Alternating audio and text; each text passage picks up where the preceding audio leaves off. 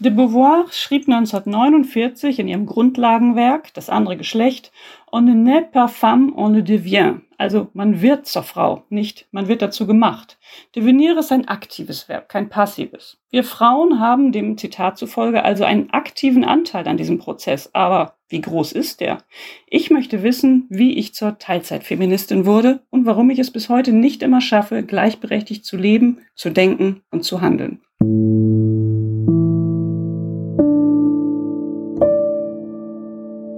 Hallo, ich bin Laura Freisberg und das ist die 26. Folge von Stadtland Krise, dem feministischen Podcast von Frauenstudien München. Ich bin Barbara Streidel und wir haben heute einen Gast, das ist Heike Kleen. Hallo Heike. Hallo, guten Morgen. Eine kurze Vorstellung. Du bist Journalistin, du schreibst für Spiegel und auch für Zeit Online und auch für alle möglichen anderen. Und du schreibst auch Bücher. In deinem Tagebuch über die Menstruation habe ich vor einigen Jahren sehr, sehr viel Freude gehabt. Geboren bist du 1975, lebst heute mit Mann und zwei Kindern eher so ländlich in der Nähe von Hamburg. Gerade ist dein neues Buch rausgekommen. Ein Zitat daraus haben wir ja gerade eben schon gehört. Das Buch heißt Geständnisse einer Teilzeitfeministin, ist bei Rowold erschienen. So, jetzt kommt schon meine erste Frage an dich. Heike, wie definierst du Feminismus? Das ist natürlich ein sehr weites Feld. Im Feminismus gibt es viele Strömungen. Ich habe viel über Feminismus nachgedacht und es gibt bestimmt Menschen, die es viel, viel besser definieren können als ich. Letztendlich geht es mir persönlich einfach darum, dass Frauen und Männer, Männer und Frauen, wie es im Grundgesetz schon steht, gleichberechtigt sind.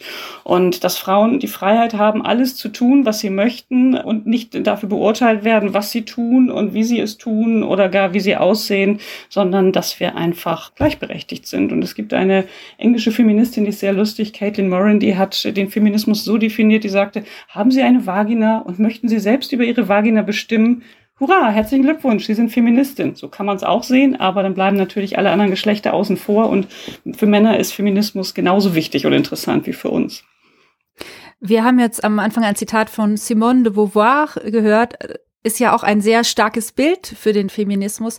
Wie schaut denn die Vollzeitfeministin aus, die du so im Kopf hast? Was ist dein Idealbild? Ja, das ist natürlich ein sehr überspitztes, überzeichnetes Bild, das ich vielleicht auch zu Beginn meiner Recherche, meines Buches mehr hatte als jetzt am Ende.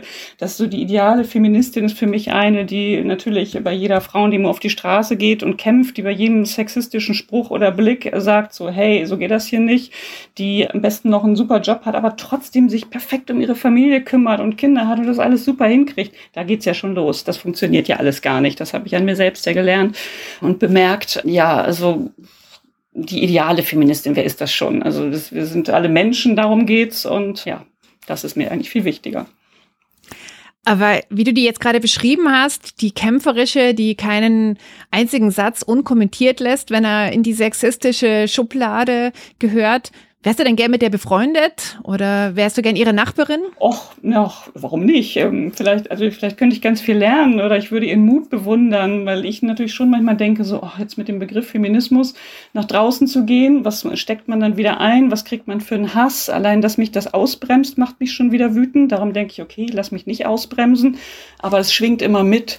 Doch ich glaube, vielleicht hätte ich die sogar lieber als Freundin, als dass ich selbst so wäre. Das kann gut sein. Über Simone de Beauvoir wird ja immer wieder berichtet, findet, ob das jetzt in den neuen Romanbiografien ist oder auch in ihren eigenen Texten, dass sie sich gegen ein Leben als Mutter entschieden hat, weil sie ein Leben als Mensch in einer Freiheit führen wollte. Also das ist klar mit Existenzialismus verbunden, hat Freiheit natürlich einen sehr, sehr großen Stellenwert gehabt in ihrem Leben. Aber ich könnte jetzt einfach mir vorstellen, das ist eine feministische Entscheidung, obwohl ja Simone de Beauvoir sich selber gar nicht so groß als Feministin selbst bezeichnet hat, ist sie ja doch für viele eben eine feministische Denkerin. Also keine Kinder, um ein Leben in Freiheit zu führen, als feministische Entscheidung. An welchem Punkt in deinem Leben heute, also jetzt im Hier und Jetzt 2021, kann ich erkennen, aha, die Heike ist Feministin, weil sie diese Entscheidung gefällt hat? Hm, also ich möchte gerne noch mal auf diesen Punkt eingehen mit den Frauen. Ich habe vor äh, letzte Woche mit Elke Heidenreich gesprochen, die gesagt hat, ich habe mich bewusst gegen Kinder entschieden. Es gab mehrere Gründe, aber ein Grund war auch, um selbstbestimmt leben zu können. Und Alice Schwarzer hat es in einem Zeit-Podcast auch gesagt. Sie hat gesagt, sie hätte ihre Karriere so nicht machen können, wenn sie Kinder bekommen hätte. Und diese Frage treibt mich schon sehr um. Ich wollte immer Kinder. Ich habe nie gedacht, dass mich das einschränken würde. Und trotzdem heute denke ich es manchmal. Und ähm, ich halte diesen Widerspruch nicht immer gut aus, Kinder zu haben haben, mich um die zu kümmern, immer im Kopf zu haben, wann ist wer, wann, wie, wo zu Hause, welchen Job mache ich, wann muss mein Mann an welchen Tagen da sein. Also ich bin halt diejenige, die das organisiert. Wir kriegen es recht gut hin, aber ich, ich organisiere das und, und das ähm, macht mich auch traurig, dass es bis heute immer noch so ist, dass ich noch immer das Gefühl habe, es ist ganz schwer, ähm, Kinder zu haben und eben selbstbestimmt leben zu können. Und äh, ja, aber deine andere Frage, an welcher Position ich erkenne, dass ich Feministin bin, ja, gute Frage. Ich, wie gesagt, ich bezeichne mich als Teilzeitfeministin, weil ich das manchmal eben merke, wenn ich auch zum Beispiel kämpferische Texte schreibe für, für Zeit Online, habe ich letztens eingeschrieben, wie wird mein Sohn ein guter Mann? Mein Arbeitstitel war, wie wird mein Sohn ein Feminist? Sobald ich dann Post kriege, vor allem von Männern, die mir die Welt erklären und sagen, dass ich überhaupt keine Ahnung habe und was ich für ein schrecklicher Mensch sei, dann in dem Moment denke ich, ja, ich bin Feministin. Feministin. Jetzt hast du es offensichtlich erkannt. Gut, dann reden wir doch über den Begriff Teilzeitfeministin. Äh, wo hörst du denn auf, Feministin zu sein? Ich ertappe mich halt immer wieder bei, bei merkwürdigen Dingen, nämlich dass ich vormittags Text über Gleichberechtigung schreibe und nachmittags dann zu Hause sitze und die Wäsche zusammenlege und mich allein um die Kinder kümmere. Oder dass ich sage, Mensch, es müssen mehr Frauen in Führungspositionen sein, das ist wahnsinnig wichtig. Aber wenn ich einen richtig guten Job angeboten kriege, der 40 bis 60 Stunden bis in den späten Abend hinein beanspruchen würde, dann lehne ich ihn ab, weil ich sage, ach, irgendwie kriege ich es mit den Kindern auch nicht hin. So wird das natürlich nichts mit dem Feminismus, auch vor allen Dingen nicht bei mir zu Hause. Und so wird das auch nichts mit meiner Rente. Ne? Das ist noch ein anderes Thema, über das wir sprechen sollen. Klar, es gibt auch diese Dinge, dass ich sage, Mensch, Body Positivity, wir müssen alle uns wohlfühlen in unserem Körper, genau wie wir aussehen, klasse. Und dann gucke ich mir ein Foto an und denke, auch so ein Instagram-Filter wird mir auch gut stehen. Oder ich lese irgendwas über figurformende Unterwäsche und denke, ach, vielleicht so, wenn so dieses Bäuchlein, das man nie so ganz wegkriegt von den Kindern, wenn das jetzt darin verschwindet, finde ich auch gut. Aber ist das jetzt feministisch? Ja, vielleicht schon, weil das ist meine Freiheit, alles zu tun, was, was ich will und auszusehen, wie ich möchte. Aber trotzdem denke ich an diesen Punkten darüber nach. Ist es der männliche Blick, der mich da prägt, der männliche Blick auf die Frau? Oder ist es wirklich mein eigener? Tue ich das nur für mich? Ja, das, das sind so diese, diese Widersprüche, die ich immer wieder, wieder sehe. Und ich schimpfe natürlich über die Rentenungerechtigkeit, dass Frauen nur die Hälfte der Rente später zur Verfügung haben, weil sie nun rein zufällig unbezahlt den Dreck der Menschheit wegmachen und sich kümmern und den Alltag organisieren, auch von Männern, auch von Kindern.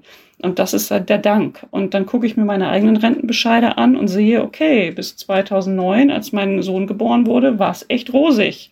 Und dann gucke ich mir das heute an und denke, hm, ist jetzt gerade mal so die Hälfte. Das ist natürlich etwas, was mich auch nicht glücklich macht. Ja wir sind jetzt alle drei Frauen mit Kindern, ja, da müssen wir schon noch mal reden, nicht, dass das so an mir vorbeizieht. Also ich kann dieses Gefühl total nachvollziehen. Ja, hätte ich das jetzt nicht gemacht, dann hätte ich mehr Kohle in, im Rentenbescheid und dann würde ich auch an anderen Stellen irgendwie beweglicher sein und vielleicht mich auch freier fühlen. Aber ich habe die immer weniger, diese Empfindungen, weil ich auch für mich selbst das Gefühl habe, habe ja auch zwei Kinder, dass ich schon sehenden Auges das mache. Ich will Zeit mit meinen Kindern bei Tageslicht verbringen. Das ist ja meine Entscheidung. Und ich will mitkriegen, wie dieses oder jenes ist. Und ich weiß, dass ich deswegen am Ende weniger Rente kriege, selbst wenn ich freie Journalistin bin und da ja nicht in einem 9-to-5-Job irgendwie deswegen nicht sitzen kann. Also das ist schon irgendwie eine Entscheidung, weil ich eben finde, für mich als Barbara ist das sonst nicht vollständig. Es reicht nicht. Verstehe ich total, geht mir auch so. Also ich habe mich ja auch dafür entschieden und wie gesagt, ich lehne ja auch manchmal Jobs ab, um, um genau das auch zu können. Und trotzdem gibt es so Momente, in denen ich denke so, oh, wenn ich jetzt ein Mann wäre mit genau der gleichen Intelligenz, der gleichen Ausbildung, dann würde ich jetzt am Nachmittag um 15.30 Uhr würde ich jetzt hier nicht Wäsche zusammenlegen und irgendwie den Streit im Nebenzimmer schlichten, sondern ich würde vielleicht einfach noch in einem ruhigen Büro sitzen und so ein paar Gedanken nochmal zu Ende denken, die ich total gerne zu Ende denken würde. Und das macht mich manchmal auch auch wieder ja, ein bisschen irre, weil ich denke, wieso haben Männer denn dieses Bedürfnis nicht so stark wie wir? Ist das wirklich biologisch? Ist es sozialisiert?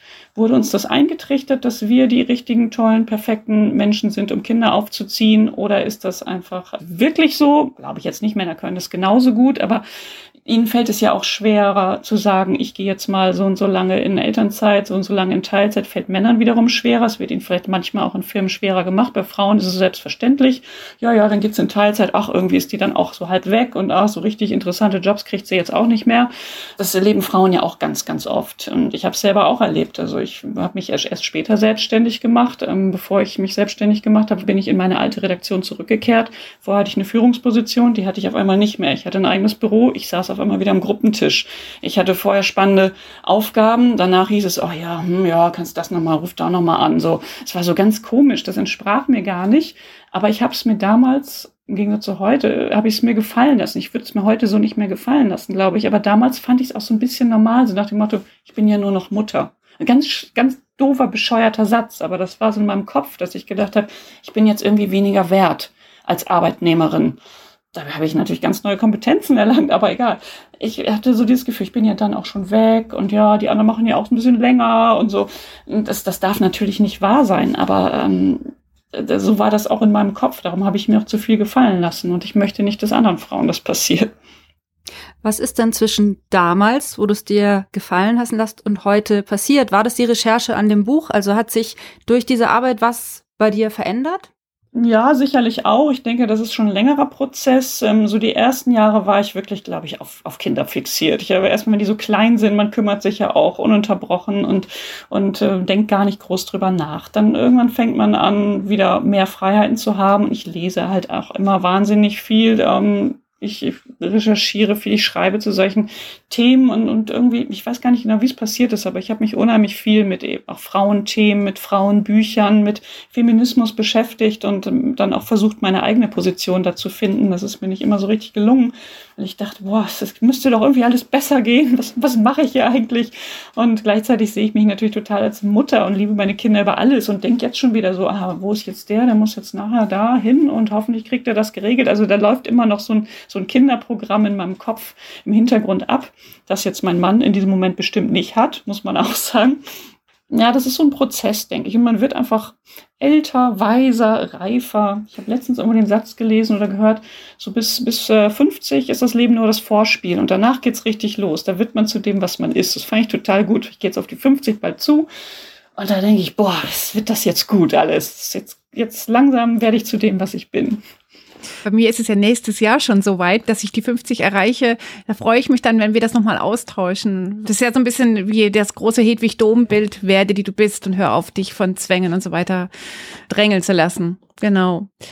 Jetzt stelle ich mir die Entwicklung der Heike Kleen so vor. Es ist ganz viel passiert und dann hast du ganz viel verstanden und auch ganz viel dazugelernt. Aber trotzdem, obwohl das alles eigentlich in deinem Kopf drin ist, so beschreibst du das ja auch in deinem Buch, gibt es immer mal wieder Situationen, wo du in deinen Augen dich nicht richtig feministisch verhältst, ja. Also zum Beispiel, Haushalt ist nicht Frauensache, Jungs müssen nicht nur prügeln, können auch weggehen oder weinen. Also das sind ja so Konflikte, die eigentlich dich unvorbereitet treffen, Situationen, wo du dann was sagst und hinterher denkst, ah, hätte ich eigentlich auch anders beantworten oder handeln können, gerade im, im Bezug mit dem Hausfrau- und Mutti-Alltag.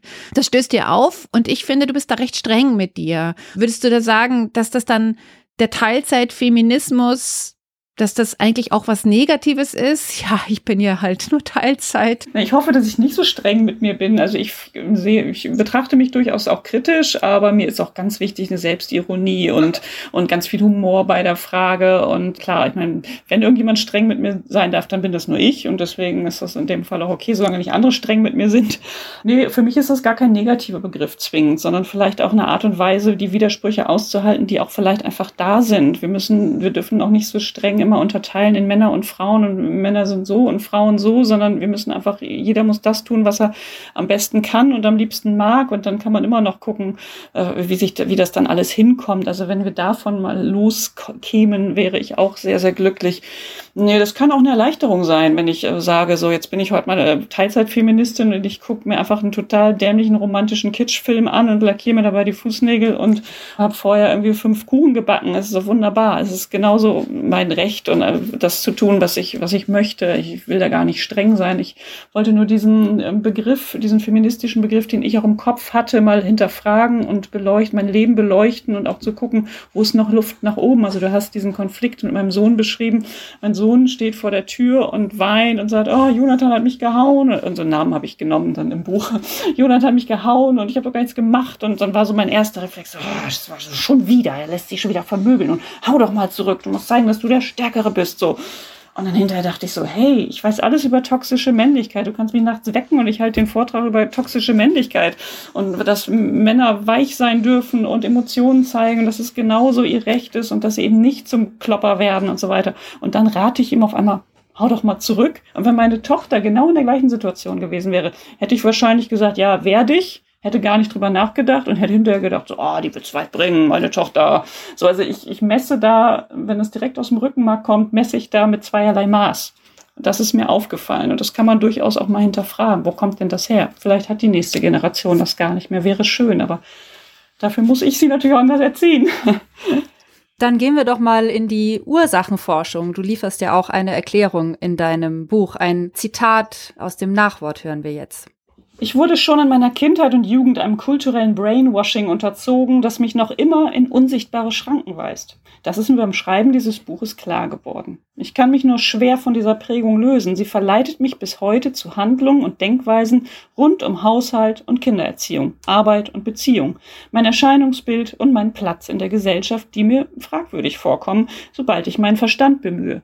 Mein Verstand ist willig, es besser zu machen, aber der Alltag macht mich immer wieder schwach. Also, liegt dann das Problem bei dir? Du bist nicht konsequent genug, hart genug? Oder liegt das Problem beim Alltag, der dich mürbe macht? Ja, ich soll ja nicht so streng sein mit mir, habe ich ja gerade von Barbara gelernt. Naja. ja, das Problem liegt natürlich irgendwo auch mal bei mir in meinem Kopf, aber es liegt natürlich auch erstmal in meiner Prägung, meiner Sozialisierung. Das beschreibe ich ja auch. Also ich bin die erste Generation, der gesagt wurde, ihr könnt alles werden und machen, ihr seid total gleichberechtigt, alles wird gleichberechtigt, alles wird super. Und das habe ich auch lange gedacht, aber vorgelebt hat man mir was völlig anderes. Ich wurde sozialisiert mit den Vätern, die die Ernährer sind, mit den Müttern, die zu Hause sitzen, sich um alles kümmern. Und das habe ich auch natürlich mit aufgesogen. Und das ist erst wirklich an die Oberfläche gekommen, als ich Kinder hatte. Da wollte ich das einerseits so machen wie meine Mutter, andererseits wollte ich arbeiten wie mein Vater. Und das funktioniert leider beides zusammen gar nicht. Ist mir dann aufgefallen. Und das, das fällt, glaube ich, vielen Frauen irgendwann auf, dass man ja auch nicht zwei Jobs zu 100 Prozent machen kann und möglichst perfekt. Natürlich liegen die Ursachen auch in unserer Gesellschaft und in unserem Bild von Arbeit, was wir haben. Also das, wir müssen nicht die Spielregeln neu machen in unserer Gesellschaft, wir müssten eigentlich das ganze Spielfeld neu gestalten. Diese ganze Arbeitswelt mit der Präsenzkultur und wer noch die Schreibtischlampe um 10 Uhr brennen hat, der kriegt irgendwie die nächste Beförderung. Das ist natürlich Quatsch. Da sind wir jetzt durch Corona vielleicht ein bisschen von weggekommen. Frauen müssen, müssen sichtbarer sein in allen Bereichen. Da hat uns natürlich die Digitalisierung auch geholfen. Sie sind ja jetzt auch leichter sichtbar in Konferenzen, die auch zu Zeiten sind, wo sie sonst vielleicht andere Dinge machen. Aber auch Männer sehen, sie können auch von zu Hause aus arbeiten. Also da passiert ja gerade viel. Es gibt zwischendurch, wenn ich ganz optimistisch bin, ein bisschen Hoffnung, ich würde noch gern was in die Runde schmeißen, so zur Diskussion. Vielleicht müssen wir alle von diesen perfekten Bildern wegkommen. Ich hatte nämlich so ein bisschen Bauchschmerzen bei deinen Schilderungen der überperformenden Mutter, die alles im Kopf hat, weil ich mir gedacht habe, nee, die bin ich nämlich nicht. Ich vergesse sehr viel und das hat auch Vorteile, weil eben mein Partner dadurch, gut, der kann sich auch Sachen merken, der ist auch eher Typ Eichhörnchen und Vorratshaltung als ich, aber Vielleicht ist es auch der Altersunterschied. Aber bei uns funktioniert es, dass ich nicht den ganzen Mental Load habe, aber auch, weil ich einfach oft Sachen verpeile. Wäre ich jetzt die perfekte Überperformende, würde das nicht funktionieren. Und der zweite Punkt ist auch dieses, natürlich sollten wir Geld verdienen für unsere Rente, aber ist es wirklich die Karriere? Also das Lebensmodell, mit dem wir dann alles erfüllt haben? Oder ist es was anderes? Müssen wir vielleicht eher in, in Netzwerke investieren, ähm, die uns später mal auffangen, wenn wir älter und bedürftig also sind. Also erstmal Glückwunsch zu deinem Mann. Sehr gut. ich gebe es weiter. Ähm, ja, ich, ich bin auch der Meinung, man muss viel mehr loslassen und mein Mann ist viel entspannter mit den Kindern. Wenn der loszieht, dann nimmt er weder was zu trinken noch Ersatzklamotten noch irgendwas mit, weil er nimmt ja nicht mal eine Tasche mit, wo er das reinpacken könnte. Also von daher ist er total entspannt. Ich kann auch da viel lernen. Und es gibt ja diesen Begriff des Maternal Gatekeepings, also dass Frauen dann auf einmal meinen, sie könnten alles viel, viel besser und deswegen lassen sie Männer auch gar nicht irgendwas machen. Da müssen wir natürlich von wegkommen. Aber wenn wir nicht müssen, müssen, ist ja vielleicht ja schon wieder ganz schlimm. Wir müssen wieder alles, wir Frauen. Nein, sollen wir nicht. Perfektion ist ja grauenvoll, ist ja schrecklich. Das, das will ich gar nicht haben. Aber trotzdem ertappe ich mich dann auch dabei, wenn ich beruflich, keine Ahnung, drei Tage unterwegs bin, dass ich auf die Uhr gucke und denke, oh, hoffentlich denkt er jetzt dran, das, so und so. Aber dann setze ich mich auf meine Hände und schreibe keine WhatsApp oder irgendwas, äh, damit ich ihm eben nicht erinnere. Und siehe da, es funktioniert alles. Es funktioniert auch alles. Ich muss mich da auch auf jeden Fall mehr entspannen. Da hast du vollkommen recht. Und wir sollten weg von diesen perfektionistischen auch Bildern, auch auf Instagram mit diesen perfekt gestylten Küchen und den wunderschön angezogenen Kindern, die da das regionale Bio-Obst äh, gerade da schnipseln und sowas. Also da müssen wir halt von weg. Was war der andere Teil der Frage? Der andere Teil war die Frage nach der Karriere. Das ist ja auch ein gewisses Ideal, dem wir hinterherhecheln. Ein männliches Bild von Karriere, von Arbeitswelt. Aber andererseits, man muss natürlich auch sagen, wenn wir in dieser Gesellschaft etwas verändern wollen, müssen wir Frauen auch an wichtigen Positionen sitzen und mitbestimmen. Mhm. Sonst kann sich nichts ändern. Also das, das dürfen wir jetzt nicht völlig außer Acht lassen und sagen, wir sind jetzt die Entspannten, die irgendwo unter ferner Liefen laufen. Es muss immer auch Frauen geben, die, die nach vorne preschen, die laut sind, die was erreichen. Aber natürlich muss sich nicht jeder diesen Druck machen, aber es kann halt auch Spaß machen, was zu bewegen und was zu bewirken. Aber muss es im Job sein? Also vielleicht müssen wir ja auch Selbstverwirklichung und Wirken in der Welt das kann ja auch, ich kann mich auch noch politisch engagieren. Also da kann ich ja auch in der Welt erscheinen. Ja, Elke Heinreich hat letzte Woche zu mir gesagt, ihre Art von Feminismus sind ihre Freundinnen, dass sie sich mit ganz mhm. tollen Frauen immer wieder trifft und austauscht und bestärkt, die, die wissen, wie sie sich fühlen und sich gegenseitig ihre Narben zeigen vom Kaiserschnitt, von der Brust-OP, alles Mögliche. Das ist für sie Feminismus, nicht auf die Straße gehen, sondern, sondern Frauen, dass Frauen sich untereinander stärken. Also das gibt ganz unterschiedliche Arten. Da muss jeder seinen Weg finden. Für mich ist es vielleicht, meine Gedanken zu Papier zu bringen. Manchmal werden Texte draus, die bezahlt werden, manchmal eben auch nicht. Und äh, manchmal verdiene ich damit Geld, manchmal nicht, aber damit lebe ich dann auch. Also ich habe jetzt keine Karriereambitionen mehr, so wie früher. Ich war früher wirklich sehr ehrgeizig, muss ich sagen. Ich war so, ich habe lange in Talkshows gearbeitet, hatte führende Positionen und war wirklich ehrgeizig. Rückblickend würde ich sagen, meine Güte, also pff, das war auch nicht gesund und das war auch so ein männliches Bild, das ich da im Kopf hatte. So keine Schwäche zeigen, nicht weich sein, so arbeiten bis zum Umfallen. Ähm, das, das ist gar nicht das Ideal, um Gottes Willen. Ich habe da drei Sachen, die dazu, wie ich finde, gut passen. Und zwar alle unter dem ähm, Stichwort, was du von Elke Heidenreich erzählt hast. Dieses, ich habe halt meinen Kreis und da ist mein Wirken auch wichtig. Mein erstes Ding ist, ähm, eine Freundin von mir, Stefanie Beckmann, hat mir letztens gesagt, das Schwierige ist, dass wir immer die Skala, in der wir halt, ja, hat geklappt, ist erfolgreich, in der wir bewerten, das ist eine patriarchale Skala. Insofern müssten wir diese Skala ja erstmal verändern oder eine neue Skala machen. Also das hattest du ja vorhin auch schon gesagt. Und das fliegt uns natürlich bei diesen ganzen, habe ich jetzt einen erfolgreichen Job oder nicht, Dingern total immer um die Ohren. Die zweite Sache ist, dass eine Kollegin vom, vom BR, die Laura kennt, die kennt sie auch, das ist die Bärbel Wossack, die mal zu mir gesagt hat, zwei Jahre älter als ich, ja, ähm, du willst halt auch mal nur das Zweitbeste für dein Kind. Und das fand ich einen total interessanten Satz. Eben nicht diese Übermutter, ich will nur das Beste für mein Kind. Nee, vielleicht ist ja auch mal das Zweitbeste in Ordnung, ja. Also, dass diese Superlative, die uns ja alle total unter Druck setzen, ja, und ich denke auch, Kinder kommen irgendwie so zur Welt, wie sie sind. Und wir müssen jetzt gar nicht so an den rumziehen und rumkritteln und irgendwelche Vorstellungen haben, sondern die brauchen eigentlich nur Liebe und Zuwendung. Und dann werden sie zu, hoffentlich einfach zu den Menschen, die sie sind. Natürlich für Zuwendung muss auch jemand da sein und für Liebe auch, aber auch dieses Gefühl, sich, äh, also das, das Gefühl des Geliebtwerdens, das äh, ist ja auch den ganzen Tag über da, auch wenn sie nicht bei Mama auf dem Schoß sind, denke ich. Mm, absolut, absolut. Naja, also auf jeden Fall finde ich das ganz, ganz wichtig. Und dieses, ähm, ich bin, das ist vielleicht so ein bisschen der dritte Punkt. Ich bin hier in Netzwerken, also zum Beispiel auch, dass wir hier zu dritt miteinander reden und reflektieren und uns austauschen. Das ist für mich auch ein gelebter Feminismus und ähm, sehr schön, dass wir eine öffentliche Plattform dafür kriegen und vielleicht auch das eine oder andere Geld, was dann damit verbunden ist. Aber darum geht es am Ende eigentlich gar nicht, ähm, sondern es geht schon auch darum, diese, diese, diesen Austausch zu haben. Also vielleicht bin ich da echt zu, zu altruistisch oder zu optimistisch oder nicht so ökonomisch durchgetaktet. Das finde ich auch gut, aber trotzdem sollte es nicht bedeuten, dass wir nachher alle in der Altersarmut irgendwo sitzen und nur noch Podcasts Nein. machen, die keiner bezahlt. Total. Das darf nicht passieren. Das darf nicht passieren, das darf nicht passieren. Aber deswegen ähm, ist es schon auch irgendwie, dass man da so wachsam ist und nicht, also auch das, ich komme ja irgendwie auch aus dieser Ladyfest-Kultur über das viele Musik machen, das ich gemacht habe. Und da war das halt eben genauso. Ja, komm doch mit deiner Freundinnenband nach Kiel aus München. Und ähm, leider haben wir keine Kohle, aber du kannst dann auf der Isomatte hinter der Bühne schlafen. Und nee, wir haben auch kein Benzingeld. Und wenn du dann kommst, dann haben wir da schon irgendwie so eine Tütensuppe, die du dann essen kannst. Und du denkst so, what? Mhm. Nee. Das ist Ausbeutung, das ist Verarschung. Das würden Männer sich auch nicht mehr gefallen lassen. Das würde mich auch mal sehen. Also manchmal müssen wir auch einfach uns was abgucken. Bestimmt nicht immer und ja. bestimmt nicht äh, die Ideal, äh, männliche Idealvorstellung von Arbeit und Ausbeutung übernehmen. Aber es ist eben auch Ausbeutung, nur die Hälfte des Tages bezahlt zu werden für die Arbeit und die andere Hälfte des Tages zu arbeiten für die Familie und nichts zu kriegen und nachher von der Rente nicht leben zu können. Das ist auch Ausbeutung. Mhm. Ich habe bei der Frage nach dem Geld immer so Engelchen und Teufelchen auf meiner Schulter sitzen, ähm, personifiziert, ich sage jetzt nicht, wer wer ist, durch eine Veranstaltung, die wir bei Frauenstudien mal hatten. Helma Sick, die sehr viel so zum Thema Altersvorsorge berät und schreibt, ich glaube auch eine Kolumne in der Brigitte hatte, und äh, die feministische Publizistin Antje Schrupp, die äh, Helma Sick entgegnet hat, ich halte es für wahrscheinlicher, dass ich noch die Gesellschaft verändern kann, bis ich alt und bedürftig bin, als dass Ihr Modell der Altersvorsorge mich retten wird. Und die beiden habe ich bei vielen Fragen im Hinterkopf. Was ist äh, realistischer?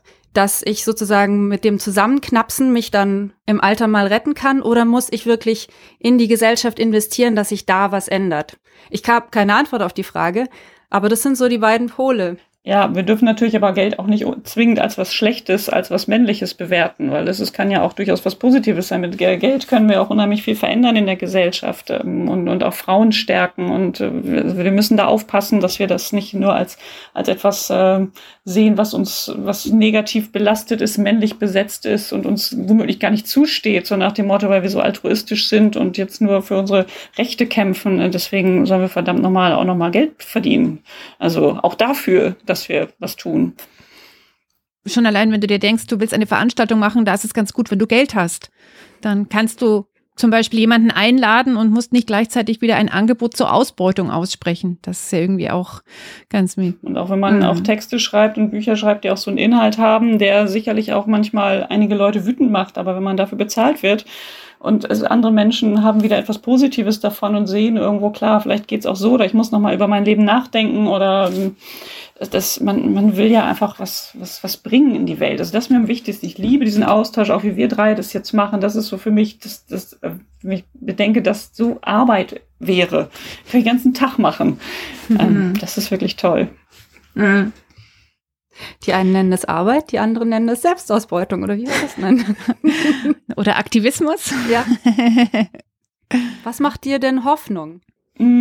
Was mir Hoffnung macht, ja. Puh. Also erstmal werden meine Kinder immer größer, immer selbstbewusster und ich sehe auch, dass ich einiges von meinen Ideen ähm, bei ihnen schon pflanzen konnte und sie einen genauen Blick dafür haben, wenn wir in einer Klamottenabteilung irgendwo stehen, wo ist der rosa Gang, wo ist der hellblaue Gang und was ist das für ein Quatsch, wieso gibt's das überhaupt? Also da merke ich schon, dass ich, dass die nächste Generation anders ist. Ich sehe das ja auch an den, den Freundinnen und Freunden meiner Kinder, dass ähm, sich da viel tut. Natürlich ist mir trotzdem klar, die Frauen werden weiter die Kinder kriegen und wenn die Frauen auch noch immer besser ausgebildet sind und tollere Jobs haben, alles, wenn sie dann plötzlich mit dem ersten Kind wieder um Lichtjahre zurückgeworfen werden, dann erreichen wir natürlich nicht viel.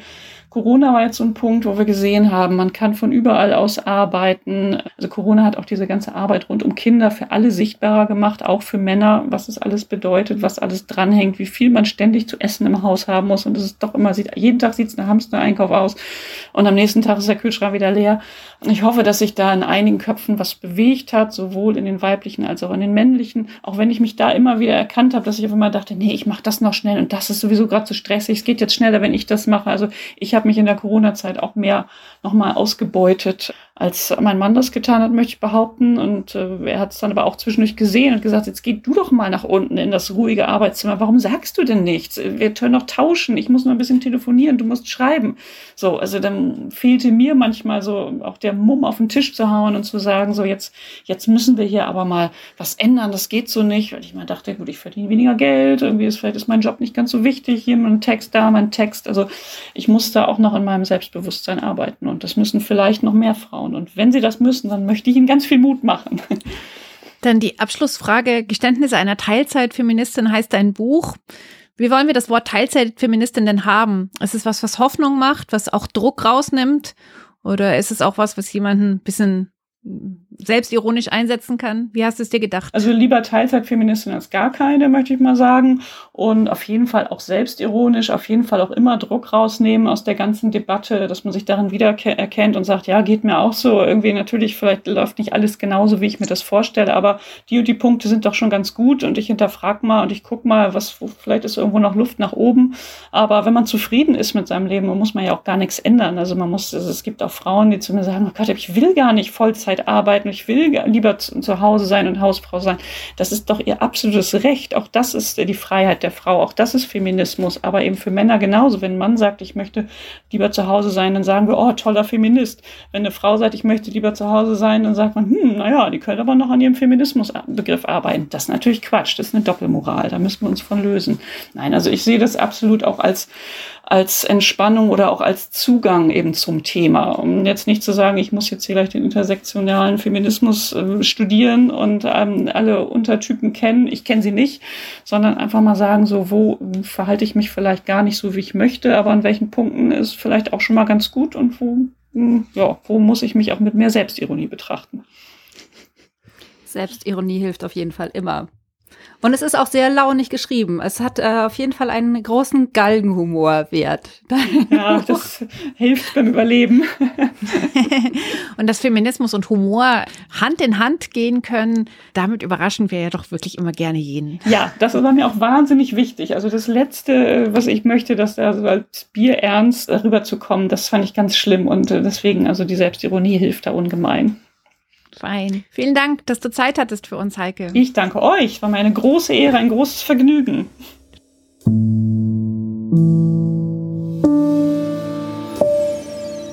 Wenn ihr unseren Podcast oder unseren Verein unterstützen möchtet, dann könnt ihr das sehr gerne mit Kommentaren, mit Likes, mit guten Ideen oder mit Kohle unter dem Stichwort unterstützen auf der Frauenschulen-Webseite findet ihr alle Infos dazu. Genau, ohne Moos nichts los. Wir freuen uns auch über Geld für unseren Aktivismus. Und wenn ihr uns eine Mail schreiben wollt, gerne an podcast.frauenstudien-münchen.de. Wir freuen uns. Bis bald. Tschüss. Tschüss. Ciao.